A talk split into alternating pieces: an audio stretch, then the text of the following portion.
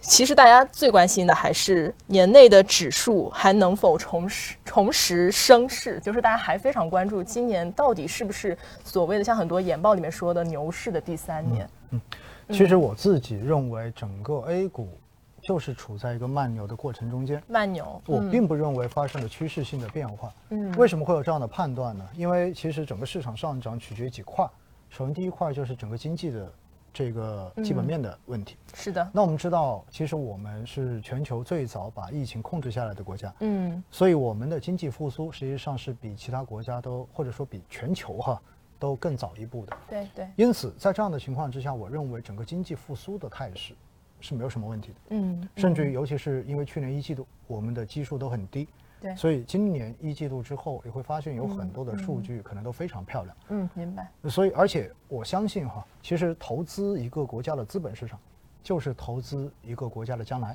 就是嗯大家是的到底是的相不相信对我国对未来会比现在更好。对，如果这个大逻辑你认为没有问题的话，嗯那我认为基本上基本面就没有问题。嗯所以这是第一个。对，那么第二个要看的是什么？第二个看的是资金，嗯到底有没有足够多的钱，然后可以到市场里面来参与投资，对不对？嗯然后嗯水位才会有上升。嗯那有没有足够多的钱呢？我觉得这也没有问题。为什么？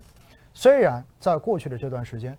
尤其是年前年后，央行就是无数次的喊话，对吧？嗯说市场有嗯泡沫，所以我们要紧货币，利嗯率要往上调升。对，这其实都是因为过去涨得太快嘛。嗯因为毕竟站在高层的角度，A 股是要慢牛的，对，它是要的一个慢慢上去的健康的牛市，它不嗯是要你像二零一五年一样咣当一下冲上去了，嗯然后咣当一下掉下来了，这种大涨大跌对于经济没有任何好处，只会让经济受到负面的冲击。明白，所以在这样的情况之下呢，我觉得这是一种适当的在过热的时候所做的调控而已。嗯这很正常。而且呢，在叠加，确实我们前面说过的，海外的这种货币的收缩，嗯有可能会随着这种经济复苏的预期变得越来越强，嗯然后慢慢的变成真正落地的这种政策。那么在这种情况之下，其实海外的过去的这一年多，被无限制的这种流动性所推上去的这种高估值的品种，跟资本市场有可能都会出现泡沫破裂的这样的情形。嗯，明白，对吧？只是说它以什么样的速度而已。对那么这一种到最后肯定都会有连锁反应，而影响到国内金融市场。对，所以在这种情况之下，我们提前去做一些准备，我觉得是可以理解的。嗯然后，但是从资金面来讲，我必须要强调的是，大家要正视几个东西。第一，中国的经济增长速度嗯在全球仍然是领先的，是的，对，所以也就意味着中国资产在全球的吸引力实际上依然是存在的。所以大家看到，其实过去的这一年，北向资金仍然还是在继续的流入，对吧？虽然也有这种波动，但是基本上还是个流入的趋势。嗯而且我们的资本市场对外开放的这一个速度也一直都在加快。嗯对，因此，在这样的情况之下，我们认为现在 A 股其实在全球，就是很多海外的这些投资者的这个资产配置中间，仍然属于一个低配的状态，也就意味着海外还有很多资金明白，未来会配置 A 股，嗯所以这是一块的增量。而另外一块的增量是什么？另外一块增量很重要的就是中国居民的这种财富的一个配置的转移。嗯啊，明白，对，嗯大家都看到了，去年银保监会也好，包括年末证监会也好，对，其实都不断的强调一个事情，就是要更好的建设资本市场的财富管理功能，嗯，然后引导居民的这种资产向资本市场的长期投资金对进行转换，对不对？对对那转换过来之后干嘛呢？转换过来之后的话，一方面是因为资管新规今年要落地，嗯嗯，资管新规落地意味着过往中国老百姓非常习惯买的这种保本的理财产对品，对，慢慢的就没有了。打破刚兑，对，打破刚兑。那打破刚兑之后，这些钱投哪里去？这些钱其实绝大多数都会到资本市场，对，是的，对吧？嗯进债券市场也好，进股票市场也好。对，那么另外一块的话呢，因为本身我们现在的很多的这种机构资金，包括社保资金也好，养老资金也好，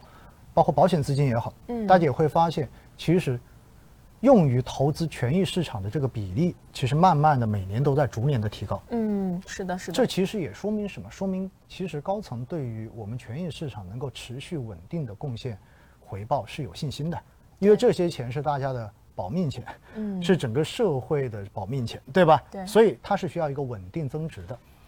因此这一块儿的资金也会大量的进入到市场。对，而且另外一块大家也知道，是不是已经喊房住不炒喊了好多年了，对对对，嗯对吗？但是你会发现，去年一放水之后，房价继续往上飙。对是，但是我们也看到，近期已经有非常多的这种高层的表态，我们的银保监会的表态，嗯然后呢表态，也就是对于金融这一块违规流入房地产的资金，嗯其实是不断的喊话，而且近一个月时间，大家应该会看到各个房价涨得特别快的地方，包括我们在的深圳，嗯，其实对于经营贷这种违规的查处，明显力度是上来了的。对对吧对？那为什么房住不炒？因为房子再往上涨的话，在某种程度叫做有百害而无一利。所以现在需要的是炒房的资金，你要更多的回流实体经济。嗯嗯嗯，对，那回流实体经济，那回流实体经济怎么去支持实体经济呢？嗯如何才能让钱从房地产市场走掉呢？其实有时候我们说靠调控是不够的，嗯你不让大家买，不让大家卖，其实回过头只要政策一松，大家该买还是继续买，是对的不对？是的因为过去的这十几二十年，房地产已经贡献了非常稳定的收益回报了，对大家有这对种收入的收益的预期。嗯，那需要什么？你得需要有另外一种资产，能够在未来持续贡献超过房地产的回报。对，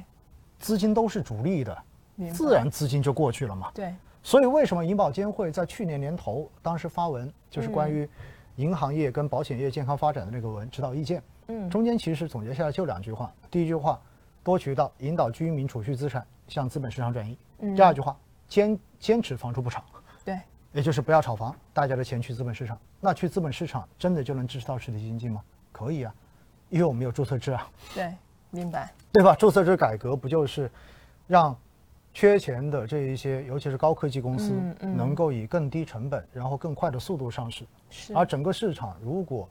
持续一个慢牛的过程的话，大家想想看看，是不是意味着有更多的人愿意去投早、投小、投科技，对，对吧？而且再叠加居民的资产，真正的到了权益市场之后，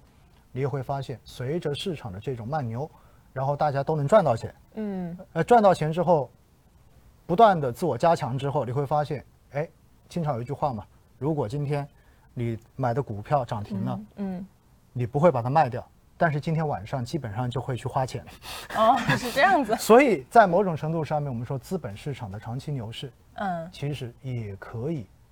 助力扩大内需，明白。而扩大内需又反过回来过头来，又到了我们的消费升级。是的，是的，是的，是不是这么一个对循环？对所以我告诉大家，不管是从资金面也好，嗯，还是从基本面也好，对对其实我们的 A 股未来是没有什么太大问题的，嗯它仍然是处在一个长期上涨的趋势中间，嗯但是再长期上涨的趋势也会有波动，嗯，对，更何况刚才一开始已经说了，我认为现在持续的这一波就是一个风格切换的过程，嗯，所以前期涨得过高的东西，它本来就需要价值回归，对，这就是一个价值回归的过程，嗯而且另外一方面呢，可能就还有一个就是所谓的情绪。嗯，情绪就是最不可琢磨的东西，对对对，对是的嗯吗？？情绪那就是只要你连续有一阵子的话，让大家都赚钱，情绪自然就上去了。对如果连续一段时间大家都亏钱，情绪自然就下来了。对，所以说到底，这个市场，如果大家都觉得市场有希望，情绪自然上去了；嗯如果大家都觉得市场没戏，情绪自然下来了。对，但是我也要告诉大家，如果当所有人都觉得市场有希望的时候，那个时候一定是风险最大的时候。明白。但是白如果当你身边大部分人都已经跟你说不要再买基金了，嗯不要再买股票了，这市场趁早走，嗯嗯嗯，再也不信了，再也不要跟我讲这些东西了。我告诉你，那个时候大概率你就该买了，